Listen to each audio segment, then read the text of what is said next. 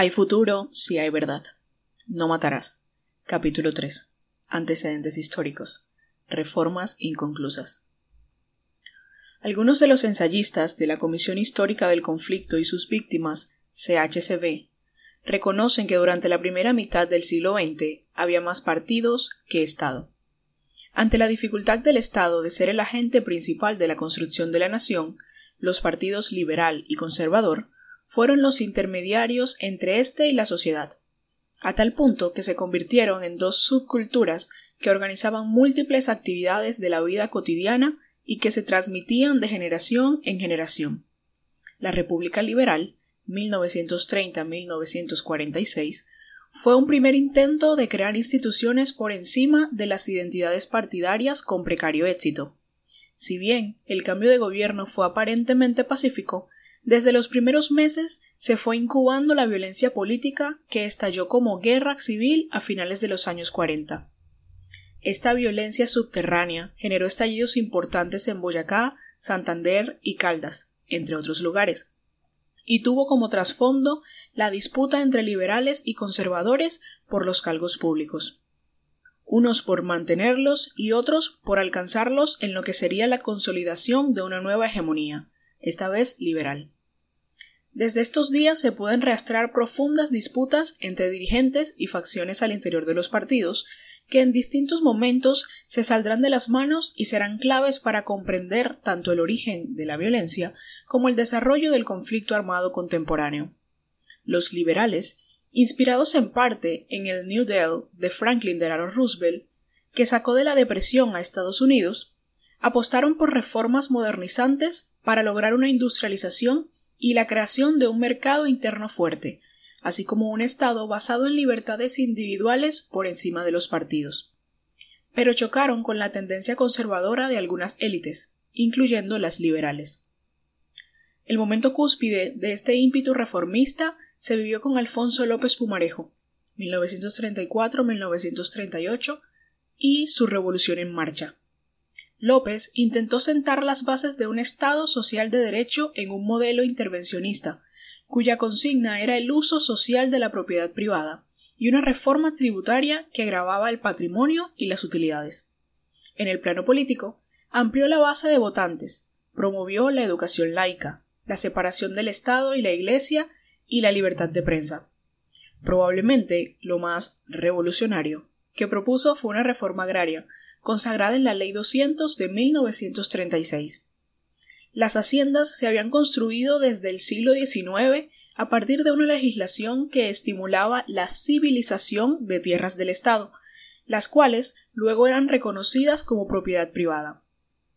Para ese entonces, los gobiernos usaron la tierra para pagar bonos de deuda pública, para compensar los servicios militares prestados durante las guerras civiles, para estimular la colonización empresarial y como contraprestación por la construcción de vías de penetración. Además, exigían que esas tierras se habitaran y labraran. Las demandas de tierra de los campesinos chocaban con las aspiraciones de los hacendados que buscaban mano de obra barata, barata y ampliación de sus predios la Ley 200, logró la formalización del resguardo de Chaparral, por el que tanto había luchado Quintil Name, y la parcelación de algunas haciendas en crisis por falta de mano de obra, especialmente en Cundinamarca. Esto ayudó a contener los conflictos agrarios por un tiempo. Absalón Machado estima que entre 1935 y 1943 el Banco Agrícola Hipotecario parceló en todo el país 217 fincas, con 338.126 fanegadas. Si bien la Ley 200 marcó un hito al reconocer la función social de la propiedad y contemplar las expropiaciones de las tierras improductivas, sus alcances estaban dirigidos a estimular la productividad y la modernización rural, pero no adelantar una reforma agraria redistributiva, lo que permitió con el tiempo perpetuar el modelo de acumulación de tierra. La aplicación de esta Ley 200, como ocurrió a lo largo del siglo con el problema agrario, fue incompleta. En lugar de redistribución, la ruta elegida por los diversos gobiernos ha sido la adjudicación de baldíos, y con ello los procesos de colonización y urbanización de territorios. La explicación de Darío Fajardo en su ensayo para la CHCB consiste en que, desde estos tiempos inmemoriales, se juegan dos modelos de desarrollo agrario y rural. Uno que promueve la propiedad de los campesinos para un desarrollo productivo más equitativo y otro, de la agroindustria, que busca convertir a los campesinos en asalariados. López asumió las banderas de los cambios sociales porque formaban parte del proyecto modernizador y, de paso, servían para evitar que creciera la base comunista y anarquista.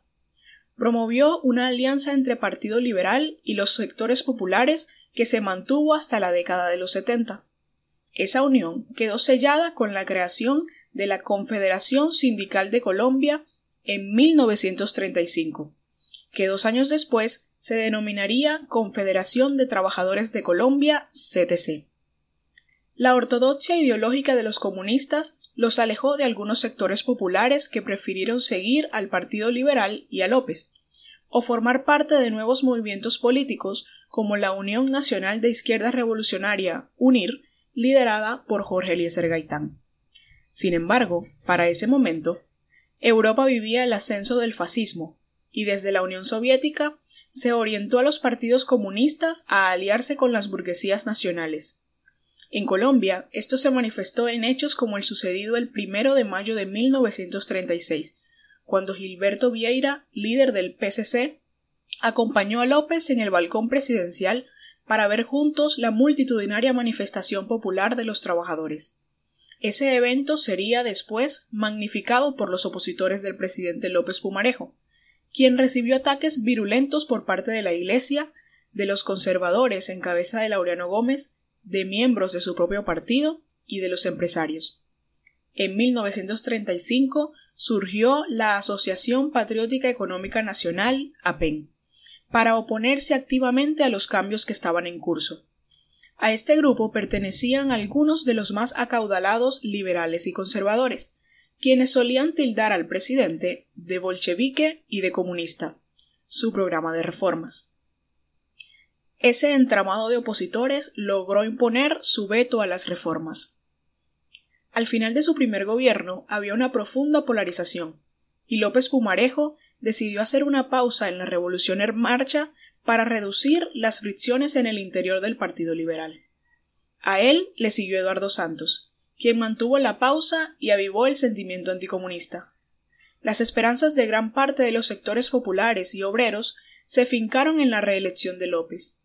Sin embargo, una vez retomó al poder, 1942-1945, la pausa continuó hasta que se enterró la posibilidad de la reforma agraria con la Ley 100 de 1944, que definió de conveniencia pública el incremento del cultivo de las tierras y la producción agrícola basada en sistemas de sociedades o coparticipación entre el arrendador o dueño de tierras y el cultivador, validando así los denominados contratos de aparcería, agregados, por amberos, de arrendamiento de parcela, vivientes, mediasqueros, cosecheros, ofreciendo además créditos para quienes cultivaran la tierra bajo esos mecanismos.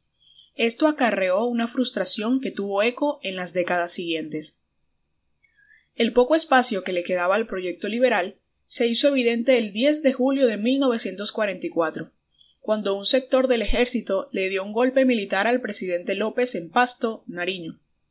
Aunque duró unas cuantas horas, este se constituyó en un antecedente cuya sombra se extendió por mucho tiempo. De todos modos, en la República Liberal se mantuvieron los estados de excepción, y al finalizar sus días se acrecentaron los episodios represivos, represivos contra las huelgas. El más grave ocurrió en 1945 contra la Federación Nacional del Transporte Marítimo, Fluvial, Portuario y Aéreo Fedenal, sindicato de influencia comunista que agrupaba a los trabajadores del río Magdalena. Un dirigente sindical dijo ante la Comisión de la Verdad que el gobierno intentó reprimir la marcha con el argumento de que no podía permitir dos gobiernos, uno en Bogotá y otro en el río Magdalena. Desde ese momento comienza en Colombia una verdadera persecución anticomunista. La noción de soberanía del Estado gravitaba en el tratamiento de los problemas considerados de orden público en las regiones, como principio esencial de la Constitución de 1886.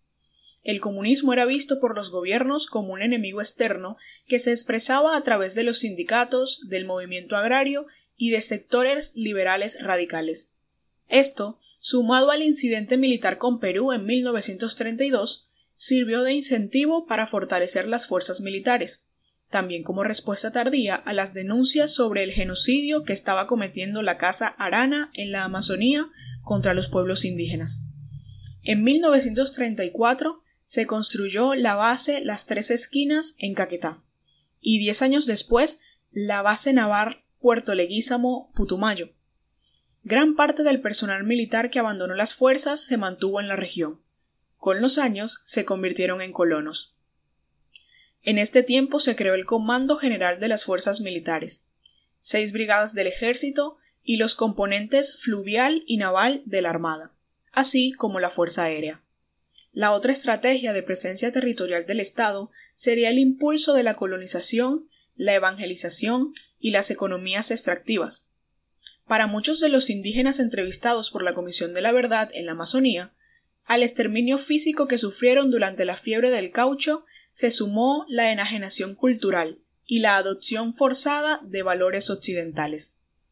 Esto generó la segregación de estas regiones que han sido representadas como tierras de nadie, salvajes, como espacios vacíos y disponibles para la colonización y extracción de materias primas en oposición a las zonas andinas donde se cultivaba la civilización. Las mayores víctimas de esta visión han sido los pueblos étnicos, cuyo sufrimiento ha sido desproporcionado durante los diversos ciclos de colonización. Basta recordar las guaybiadas, o jornadas de cacería de indígenas Sicuani y Hib, que desde estos años practicaron los colonos de la Orinoquía y la Amazonía. Este exterminio quedó consignado en el censo de población que demuestra que entre 1938 y 1951 los pueblos étnicos de Meta y Bichada pasaron de 27.981 personas a 2.277. Esta noción colonial del territorio como un espacio vacío ha perdurado entre élites económicas y políticas, y tuvo profundas implicaciones en el conflicto armado interno durante la segunda mitad del siglo XX.